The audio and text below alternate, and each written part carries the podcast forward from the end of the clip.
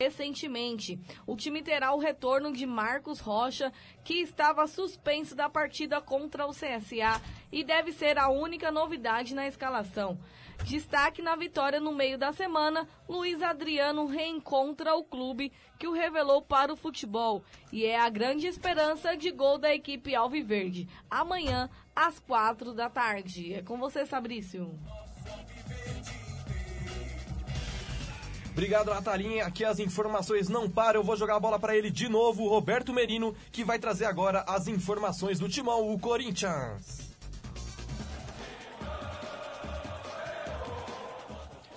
O Corinthians volta a campo amanhã às 11 horas para enfrentar o Vasco da Gama na Arena Corinthians em Itaquera. O time do técnico Fábio Carilli busca a recuperação no campeonato após ser eliminado da Copa Sul-Americana pelo Independente Del Valle na última quarta-feira. O treinador vem sendo duramente pressionado e parte da torcida já pede a sua saída. A equipe alvinegra encontra-se na quinta colocação do Campeonato Brasileiro com 35 pontos, 13 a menos que o líder Flamengo, mas com um jogo em atraso. Com isso, o timão deve ir a campo com força máxima. Mas vale ressaltar que Carilli já afirmou que não deve alterar a forma com que a equipe do Corinthians irá jogar e já descartou a possibilidade de Love e Bozelli virarem parceiros no ataque. Obrigado, Roberto Merino. Agora eu vou passar para ela de novo, Natália Beatriz, que traz as informações do São Paulo.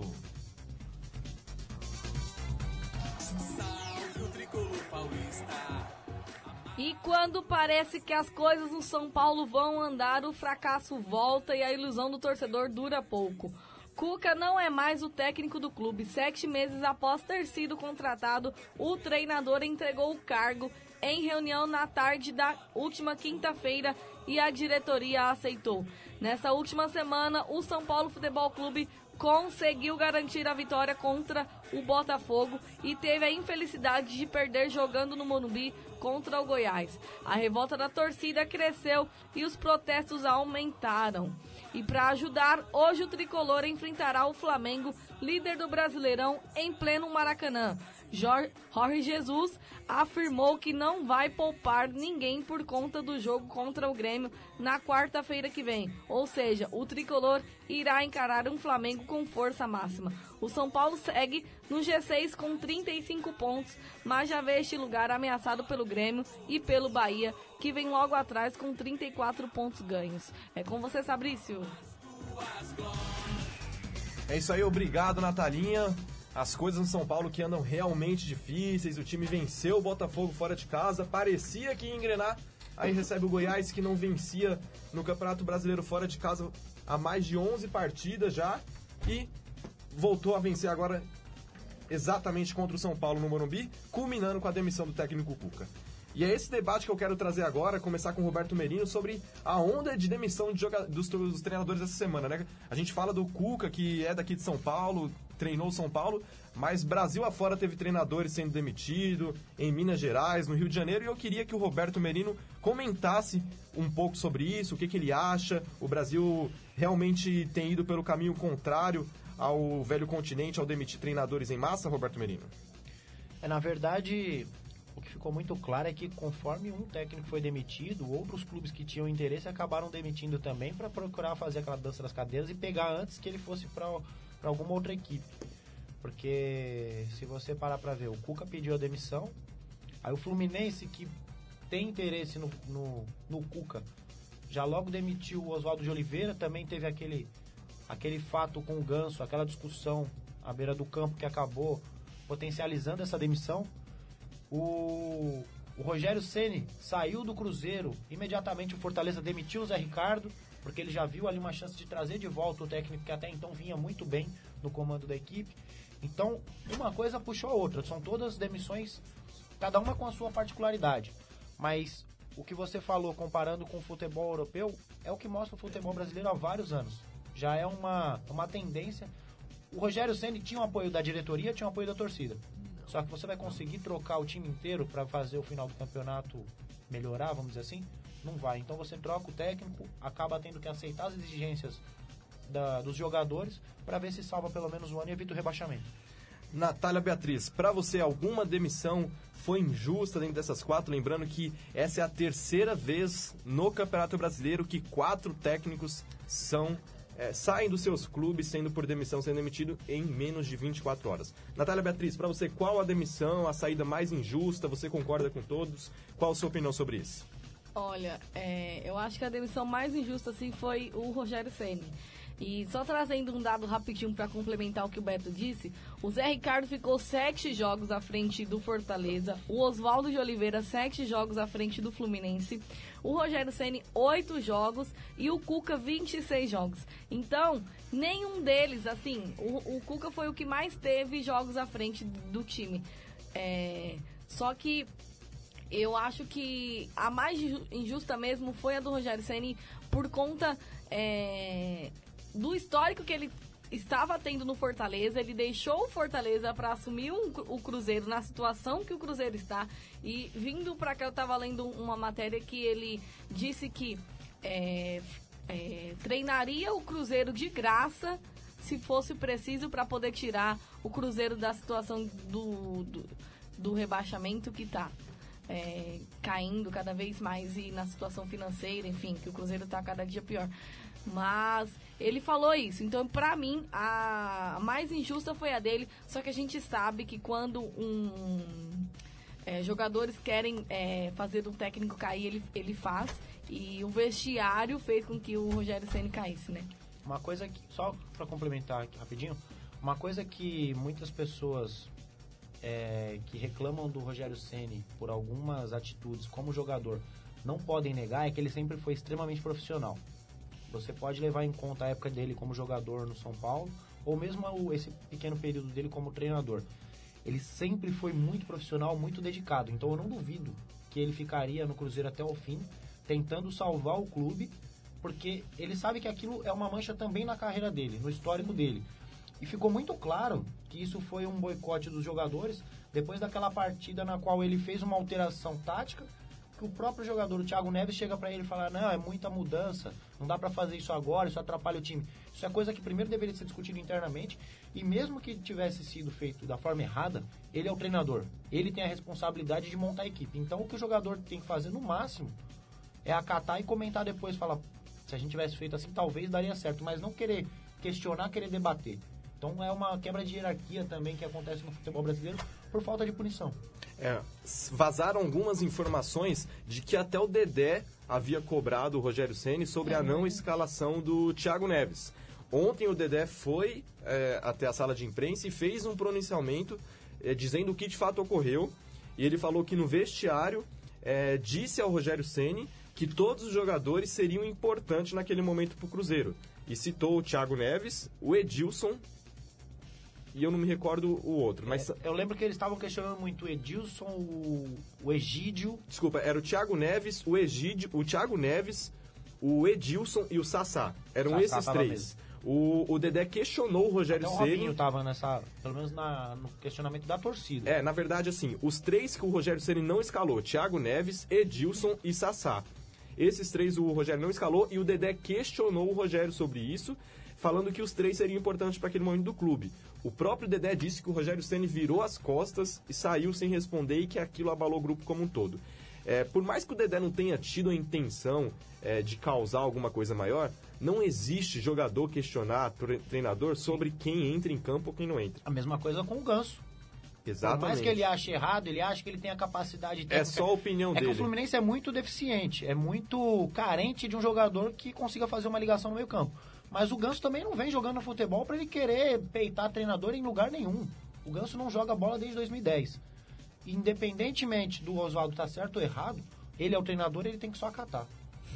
É isso aí. E aproveitando o gancho dessa onda de demissão de treinadores, o nosso repórter Rubens Rodrigues foi às ruas para saber como anda a popularidade de outro técnico que vem sendo muito contestado. Fábio Carilli, é, quem diria? Após a eliminação no meio da semana, diversos torcedores e parte da imprensa se manifestaram contra a permanência do treinador na equipe alvinegra. E você é contra ou a favor? Fala aí, torcedor! Fala aí, torcedor! Fala Sabrício, um grande abraço ao amigo conectado no programa Sem Acréscimo. Rapaz, tivemos aí uma semana muito conturbada para os técnicos brasileiros. No mínimo quatro demissões, como vocês aí do programa já repercutiram.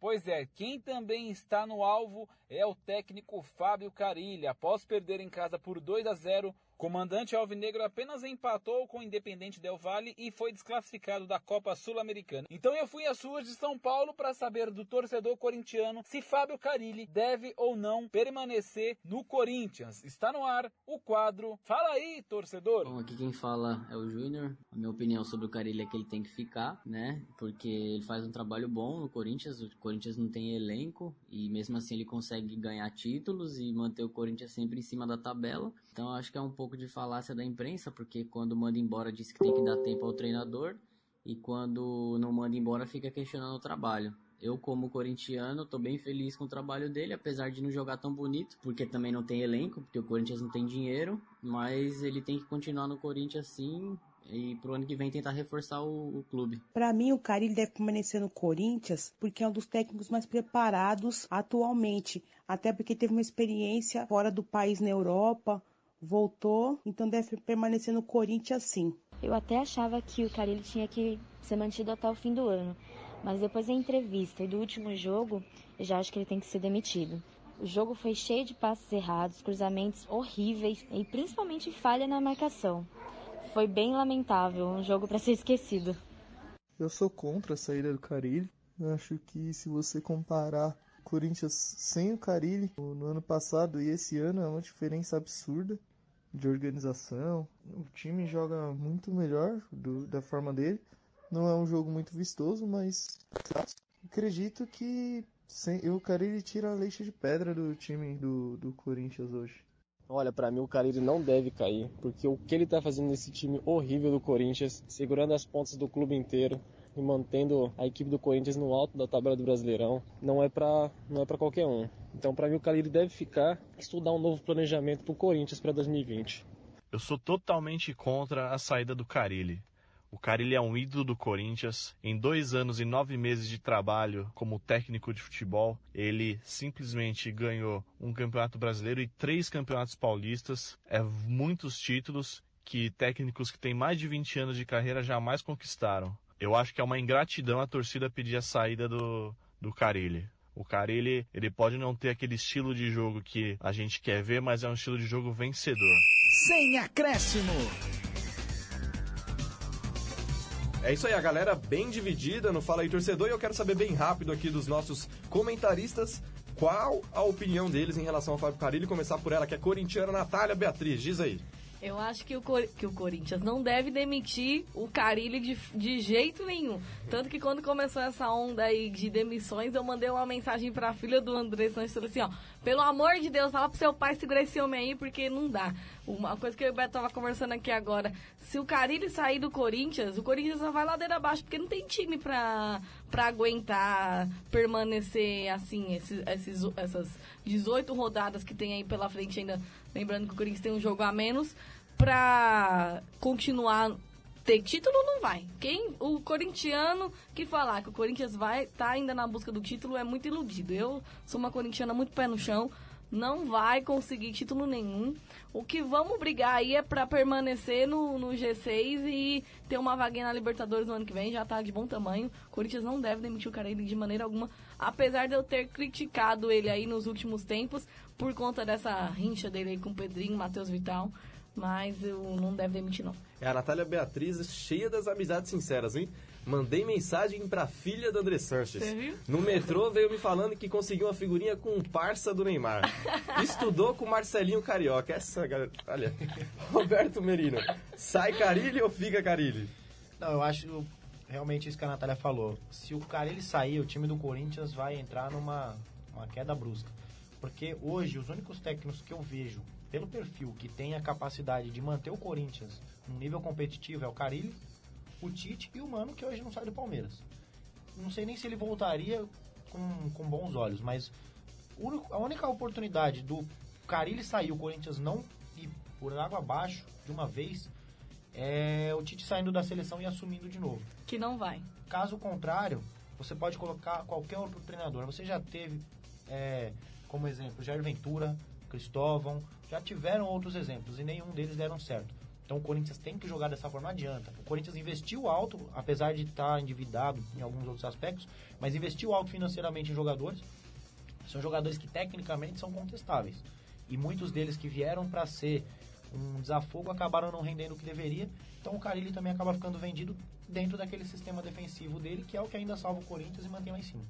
É isso aí, a galera tá ligada no nosso Facebook, o nosso amigo Igor Del Carmo traz mais sobre a galera que tá mandando um salve aí pra gente, Igor. É isso mesmo. A gente tem a, tá acompanhando aqui a, a galera que sempre acompanha a gente, Cauê Franco, o Gabriel Fernandes aqui falando que aqui é a melhor rádio, Binho Santos mandando um salve, eh, tem também o Matheus Ornelas, o Edson Silva, e tem a participação do Rubens Rodrigues, que está em casa na maior folga, mas não deixa a gente em paz, que é falando sobre o Ganso. É, jogador mala, indisciplinado e não joga nada, é um Zé Ruela. Olha só. Agradecer a galera aí do Facebook pelas mensagens. Continue com a gente até as 10 horas. Muita informação sobre futebol. E agora trazer para o lado feminino também. Tem informação sobre o futebol feminino. A semana que foi de grandes decisões. Teremos clássico na decisão do Paulistão, final do Brasileirão entre Corinthians e Ferroviária na Fazendinha. E a camisa 10 do Brasil está mais uma vez na seleção da FIFA. Mas eu vou chamar quem entende do assunto, Natália Beatriz, que vai trazer todos esses detalhes do futebol feminino no quadro Elas em Campo. Elas em Campo. Essa música é dedicada a toda Isso mesmo, Sabrício. Essa semana foi muito agitada no futebol feminino. Tivemos aí decisões da semifinal do Paulistão, que já está definido os jogos da final, que será um clássico majestoso entre São Paulo e Corinthians. O primeiro jogo está marcado para o dia 2 de novembro. Está marcado para o Morumbi. Vamos ver se vai continuar aí mesmo sendo no Morumbi, um clássico muito grande das duas torcidas. Então, 2 de novembro teremos São Paulo e Corinthians no Morumbi e o jogo da volta valendo o mesmo. A taça é na Arena Corinthians no dia 16 de novembro. Corinthians e São Paulo, vamos ver aí quem vai classificar. E também amanhã o Corinthians também está disputando uma outra final contra a Ferroviária. Já são quatro jogos que o Corinthians joga com a Ferroviária aí na última semana. Jogou as duas semifinais do Paulistão e agora as duas finais do Brasileirão. Amanhã, às duas da tarde, lá na Fazendinha. O Corinthians estava vendendo ingresso. É, acho que o ingresso é, mais caro era 10 reais, se eu não me engano. E era só trocar pelo fiel torcedor o ingresso lá. É, e o Corinthians pretende amanhã lotar a Fazendinha de torcedores para prestigiar o nosso futebol feminino, que já está há mais de 28 jogos sem perder. São 28 vitórias, não é nem empates. São 28 vitórias que o time do Corinthians vem aí é, nessa, última, nessa última fase aí. É, também lembrando, falando agora de Marta, né? Essa semana teve o prêmio da FIFA e a Marta mais uma vez esteve na seleção. O Brasil tinha três jogadoras é, concorrendo: Formiga, Andressa Alves e Marta. E a Marta foi a nossa representante brasileira e está aí na seleção da melhor, melhores da FIFA do ano. É com você, Fabrício. É isso aí, o Corinthians, as meninas do Corinthians realmente vem dando um show. Se alguém teve a oportunidade de ver, se não viu, veja o gol que essas meninas fez contra a Ferroviária.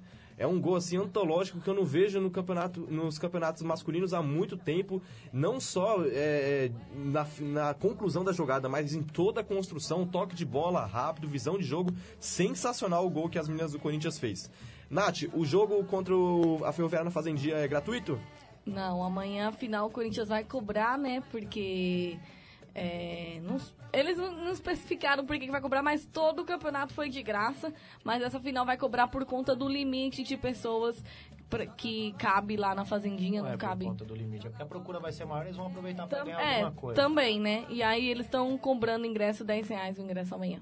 Justo também. Se o futebol masculino é cobrado, nada mais justo também que o futebol Sim. feminino seja, porque eu acho que também dá uma importância maior. Quando você tira do bolso, você dá mais importância para aquilo naturalmente. Sobre a Marta, é, a gente fica muito feliz em tê-la mais uma vez né, na seleção da FIFA, mas é mais um alerta de que a gente precisa renovar. O futebol brasileiro precisa ser renovado, a gente não vai poder contar com a Marta para sempre, talvez essa tenha sido a última vez que ela consiga fazer parte do, do time da FIFA e apoiar esse futebol feminino, é, tanto do Corinthians, a Ferroviária que vem fazendo um bom trabalho também, o São Paulo que está na final é, do Paulistão, é, é, é o caminho para isso, é renovar e fazer acontecer, trazer novas martas para o futebol feminino. É isso aí. E agora eu trago o quadro Memórias para trazer um jogo memorável entre Palmeiras e Internacional que se enfrentam nessa rodada. Puxa a vinheta, Igor. Memória. É isso aí, o Palmeiras vinha de anos difíceis. O último título havia sido em 2012, ano também do segundo rebaixamento do clube. O título da Copa do Brasil daquele ano poderia significar um divisor de águas no clube, que em 2015 reformulou todo o seu elenco. O adversário era o Internacional nas quartas de final da competição, na ida 1 a 1 no Beira-Rio. No Allianz, após abrir 2 a 0, o Verdão sofreu um empate que eliminava o time da competição. Foi quando Andrei Giroto apareceu no meio da área para vencer Alisson e colocar o Verdão na semifinal e depois conquistar o título. Confira agora o gol da emoção na voz de José Silvério. Lucas tocou para Lione, cruzou na área, bola tocada,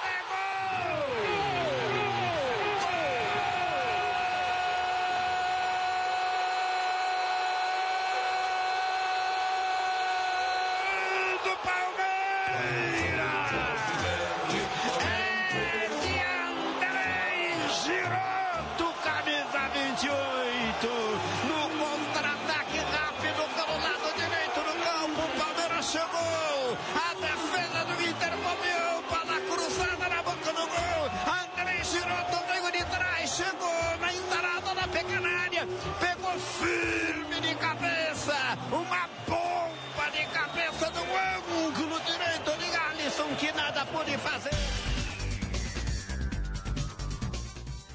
É isso aí, Roberto Merino. Qual a sua lembrança sobre esse jogo? O gol do Andrei Giroto, uma quarta noite, aquele que vivia, a gente que vivia carente de títulos. O que, que você lembra desse dia?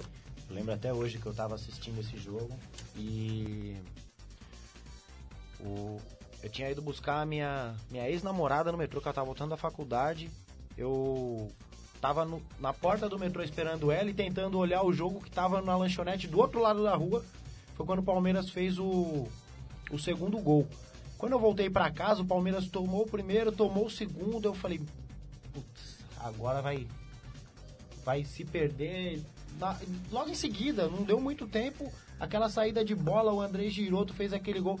Eu comecei a gritar, eu acordei todo mundo. Eu lembro que o meu tio ia trabalhar de manhã, eu comecei a gritar, comecei a bater na parede, comecei a fazer um- uma bagunça lá, acordar todo mundo, xingar vizinho. É, coisa do futebol. E você, Natália, tava secando o Palmeiras nesse dia? Tem alguma recordação? Se eu falar pra você que eu lembro desse jogo, eu tô mentindo, porque eu não lembro, de verdade. Que eu acho que eu nem tava em casa nesse dia, porque eu não lembro mesmo, não lembro de ter assistido esse jogo. Se eu assistir, não tô recordada, não. Nunca nem vi. Nunca nem vi, jogou onde? Quem é André Giroto, jogou onde? E é isso aí, agora um recadinho pra você. No dia 28 de setembro, hoje, faça uma visita ao projeto Famílias Empreendedoras em Moda da FUNSAI. O Famílias Empreendedoras em Moda estará participando da Festa da Primavera ADEFAV, Centro de Recursos de Deficiência Múltipla, Surdo, Cegueira e Deficiência Visual. Além de conferir vários produtos em moda criativa, você vai curtir apresentações culturais, barracas de alimentos e diversas brincadeiras. A entrada é gratuita e estarão arrecadando doações de copos descartáveis de água e café na entrada do evento. Dia 28 de setembro, hoje, das 10 às 4 da tarde, Rua Clemente Pereira, 286, Ipiranga, São Paulo. Mais informações no DDD 11 3571 9511. É isso aí, galerinha. A gente então falamos hoje sobre os quatro paulistas, demissões de de, de, de, de treinadores, futebol feminino, Campeonato Brasileiro Feminino, Campeonato Paulista Feminino. E agora eu vou pedir para que vocês tragam destaques em meio a tudo isso, semana agitada no mundo do esporte, no mundo do futebol. O que, que vocês trazem de destaque, se é que dá para separar alguma coisa? Destaques. Natália Beatriz. Então, os destaques dessa semana, eu acho que a gente deve voltar eles completamente para a FIFA. Inclusive, a gente tem um off que eu acho que é melhor a gente ouvir ele antes de nós iniciarmos aqui os nossos destaques, que é da Silvia Greco, a mãe do Nicolas Greco, aquele torcedor palmeirense que venceu o prêmio de melhor torcedor do ano da FIFA. É, o- é, lembrando que a Silvia Greco é a mãe que narra os jogos para o filho cego. Ela leva o Nicolas em todos os jogos do Palmeiras, no Allianz Parque, no, no Pacaembu, enfim.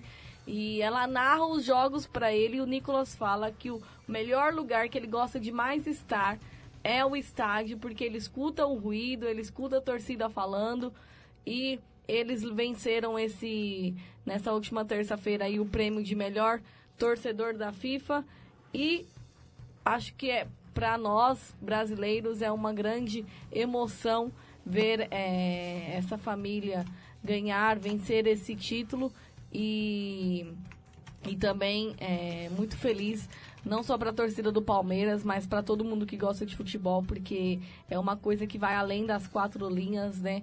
É, o Nicolas, ele nasceu com essa deficiência visual porque a retina dele não se formou aos cinco meses de vida, então é, para ele, eu, eu fiquei muito emocionada quando eu ouvi o discurso da mãe dele falando sobre isso. Então, eu acho que é, é muito, muito louvável a gente trazer esse destaque sobre esse grande título aí que ele que ele que conquistaram os dois juntos, porque é muito muito legal mesmo a gente ter ter os dois vencendo esse título, trazendo aí para a torcida do Palmeiras e para todo mundo que gosta de futebol. E ela levou também, né, o legado da pessoa com deficiência pro para a FIFA, para o mundo, porque lá estavam grandes jogadores do mundo inteiro. Mas acho que o Beto também tem outros destaques aí. É, os meus destaques, eu vou. Eu poderia complementar essa parte da do Nicolas e da Silvia. Você tem o áudio aí, você quer colocar primeiro pra gente tocar os destaques? Peraí.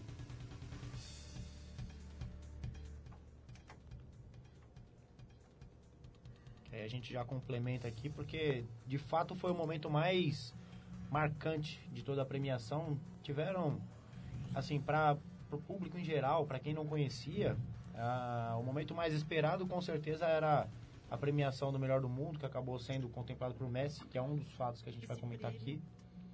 O áudio tá no jeito já, então coloca aí, Feroz, pra gente, por favor. Boa noite a todos.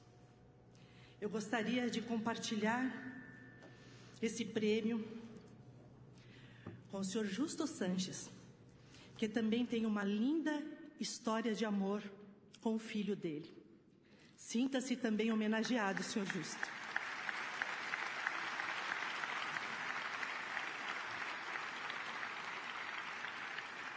Nicolas, aqui na frente tem uma plateia com muitas pessoas, muitos jogadores, muitos ídolos, jogadores brasileiros.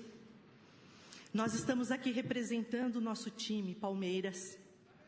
Nós estamos aqui representando todos os torcedores do Brasil. Estamos representando todos os torcedores do mundo. Todos aqueles que torcem pela pessoa com deficiência.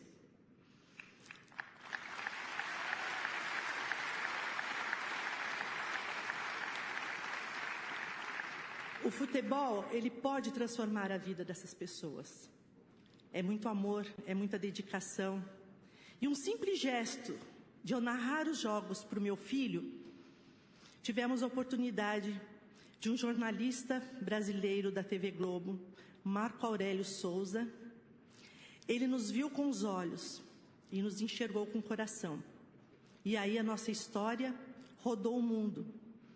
Fizemos um vídeo com o Jason e o Kwaku para a FIFA do She Heroes na Copa do Mundo eh, Feminina deste ano. Agradeço muito à FIFA por essa indicação e por hoje eu poder falar para o mundo do futebol que a pessoa com deficiência existe, que ela precisa ser amada, respeitada e incluída. Obrigado, Deus, por me permitir ser ponte e hoje representar não só meu filho, mas todos do mundo que têm alguma deficiência e que precisam de oportunidade. Obrigada.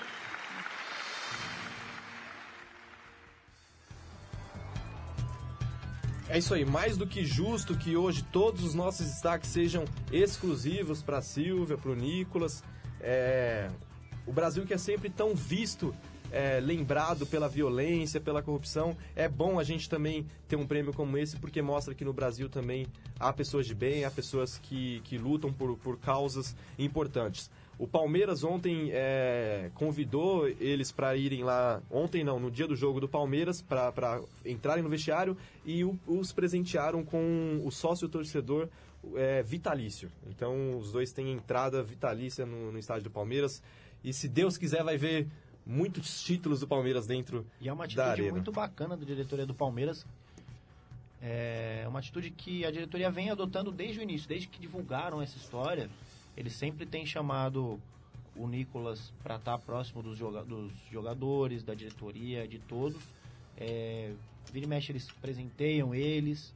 Então é algo muito bacana, que não pode ser feito por todos, porque seria inviável. Mas se eles fizerem por alguns, já seria algo muito memorável. É isso aí, mandar um abraço aqui pra galera da live no nosso Facebook, Gabriel Fernandes, Wesley Salvador, meu amigo, um abraço pra você. Solange Aparecida disse que queria a volta do Tite. E o Gabriel Fernandes que disse que o Ganso é um jogador cansado. Pois bem, vamos chegando, aqui, chegando à nossa reta final do programa Sem Acréscimo, 45 minutos de futebol. E como é tradição, a gente vai trazer os palpites dos quatro grandes de São Paulo para os jogos do Campeonato Brasileiro. A gente que vai ter Flamengo e São Paulo, Corinthians e Vasco, dois duelos São Paulo, Rio de Janeiro, Internacional e Palmeiras, Santos e CSA. Vou começar pelo Beto com o palpite dele para Flamengo e São Paulo.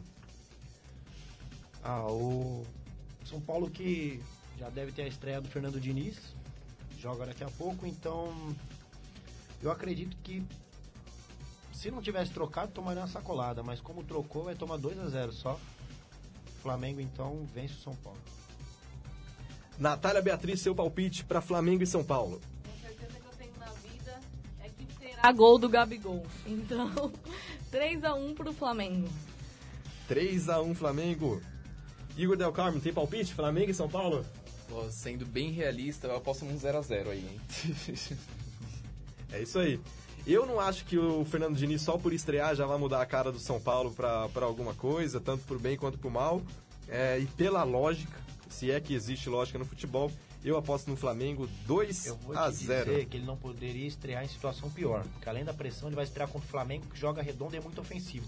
Ele com aquele estilo dele de querer tocar a bola lá atrás, se não conseguirem articular direito as jogadas na defesa, é perigoso ele tomar 4, 5, 6. Não, mas eu não acredito que o São Paulo já vá jogar no estilo Fernando Diniz, não. Não tem como, em menos de, de uma semana, você já implementar aquilo que você pensa pro futebol. Dois então, dias, não É, dá. eu acredito que o São Paulo vai Talvez ser o mesmo. não consiga treinar e adequar para jogar da forma que ele queira com efetividade. Mas ele vai dizer, eu não quero que chute, eu quero que saia tocando, eu quero isso, eu quero aquilo. Aí é pior ainda, porque eles vão acabar tendo que executar de uma forma meio forçada, acaba saindo mal feito e nessa acaba sobrando bolas pro ataque do, do Flamengo que é letal. É, eu acredito que não. Eu acredito que o Fernando Diniz no primeiro jogo não vá pedir para que o time não, não saia dando chutão. É, eu acredito que esse jogo vai servir para ele como laboratório, para estudar o time, ver como o time tá, e é um baita de um laboratório, porque joga é, simplesmente contra o melhor time do Brasil no Maracanã. Enfim, Corinthians e Vasco, Natália Beatriz. Ixi, Maria. Corinthians e Vasco na Arena Corinthians. Eu vou não apostar num, num gran- na grande vitória 1x0 pro Corinthians. Roberto Merino, Corinthians e Vasco, qual o seu palpite? Você sabe que eu sou técnico, né? Você sabe que eu quero que o Corinthians desse venha. lado do Pô Fechou. Você sabe que eu quero que o Corinthians venha aqui na hora que ele vem, ele vai tomar na cabeça. Porque comigo não tem brincadeira. É 2x0 pro Vascão. Ave Maria. Eu também aposto em vitória simples do Corinthians, 1 a 0 pro Corinthians. Igor Del Carmo, qual o seu palpite para Corinthians e Vasco? Eu vou com a Natália, né? Corinthians hoje 1x0. Roberto Merino, amanhã Beira Rio, Internacional e Palmeiras. O Inter vem desfalcado, né? Depois da última partida contra o Flamengo, o Guerreiro não joga, tem outros, outros desfalques. O Palmeiras vai ter dificuldades. Eu, sinceramente, se for olhar da parte técnica, eu acredito que o Palmeiras vai empatar, ainda assim, com os, destaques, com os desfalques do Inter.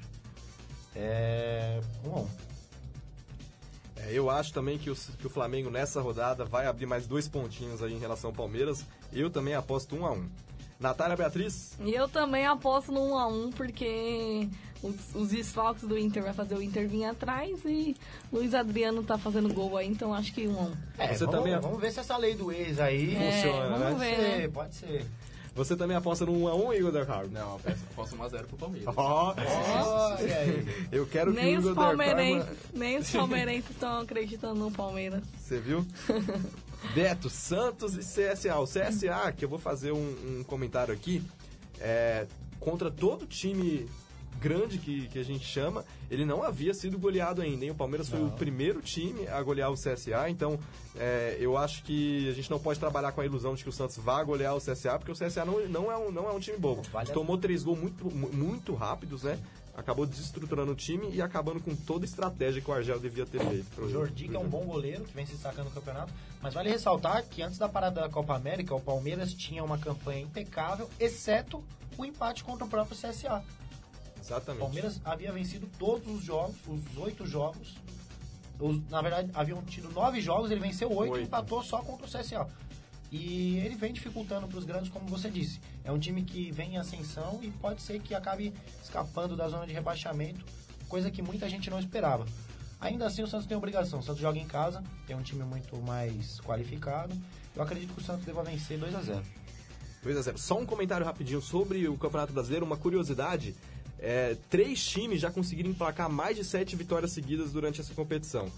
O, Sant, o Palmeiras foi o primeiro no, no começo do campeonato, emplacou sete vitórias seguidas. Depois veio o Santos, conseguiu fazer sete vitórias seguidas. E o Flamengo agora já alcançou a oitava. E foram os três líderes que alternaram. Exatamente, isso explica a pontuação altíssima desse campeonato brasileiro. O Flamengo tem de longe uma das melhores campanhas feitas porque no primeiro O turno. Palmeiras teve o melhor primeiro turno de todos. E ainda assim terminou três pontos atrás do Flamengo. Exatamente, exatamente. O Palmeiras fez um primeiro turno melhor do que o ano passado e mesmo assim terminou em segundo. Isso explica também a não grande vantagem do Flamengo em cima do Palmeiras. E agora o Palmeiras também já emplacou cinco vitórias seguidas. Então, realmente, essas vitórias aí é, é, consecutivas estão dando uma briga maior ali entre Palmeiras, Santos e Flamengo. O Santos agora se distanciando Você um acha pouco. que o futebol brasileiro está cada vez mais ficando próximo com a Premier League? Nesse aspecto de sobrar muito, os times grandes sobrando muito em cima dos outros? É, o Guga quase te bateu com essa, com essa pergunta aí, te olhou feio. Eu acho que não. Eu acho Ficar que tá muito longe. Eu acho que tá Tá muito longe longe, longe. Não, eu disse a Premier porque não seria como a, o Campeonato Espanhol, por exemplo, que é só dois. Uhum. Então você tem ali pelo menos uns quatro ou cinco que acabam sobrando muito em relação aos outros. É sempre são sempre os mesmos. Uhum. É City, Liverpool, United, Tottenham, Chelsea. Vai, ele colocar bilíngue. Você viu? É, mas o futebol brasileiro sempre é, teve essa. Vários times brigando, fugiu a palavra, vários times brigando é, por título, mas agora acho que a diferença, talvez, seja que on- antes a gente era nivelado para baixo, né? Tinha essa alternância tanto porque nenhum time conseguia é, é, se manter lá em cima tanto tempo. Agora não. Agora nesse campeonato, por exemplo, Flamengo, Palmeiras e Santos estão ali entre os líderes desde o começo. Talvez Então, seja se- essa a mudança. Mas se você parar pra ver, nos últimos quatro campeonatos brasileiros, 2016, Palmeiras e Flamengo brigaram até o fim. 17, o Corinthians foi campeão, mas o Palmeiras e o Flamengo ficaram até o fim. O ano passado também, esse ano mais uma vez. Então esses dois, com certeza, já estão um patamar acima. Mas alguns outros que vêm conseguindo se estruturar bem pra para estarem ali numa posição de destaque em relação aos outros. A diferença é que o Flamengo não ganha um título há seis anos, né? Só brigar não adianta. Natália Beatriz, Santos e CSA. Santos e CSA 2x0 Santos. Pra não ficar todo mundo em palpites igual, o Rubens deve estar nos xingando lá, porque tá todo mundo apostando igual. Eu vou apostar 3 a 0 no Santos. Igor Del Carmo? 1x0 CSA. o Igor Del Carmo é o do Contra. Lembra do Contra? A gente na turma da Mônica, né? O do Contra. Ele é o Mauro César da Rádio Conectados. É isso aí, galera. Eu vou me despedindo aqui já. já Chegamos ao final do programa. Vou agradecer demais aos meus colegas aqui de mesa, Natália Beatriz, Roberto Merino, Igor Del Carmo, mas também agradecer o mesmo para aqueles que ficaram na produção do programa essa semana, Jonathan, nosso caçula, Rubens Rodrigues e Ariadne, que já já está conosco aqui. Eu vou agradecer a Natália Beatriz. Bom dia, Natália. Muito obrigada, Sabrice. Muito obrigada, Beto, Igor e a todos os ouvintes que estiveram ligados aí conosco em mais um programa sem acréscimo. 45 minutos de futebol e até a próxima. É isso, Roberto Merino. Tenha um bom dia, um bom sábado. Se despeça da galera. Muito bom dia, muito obrigado a todos.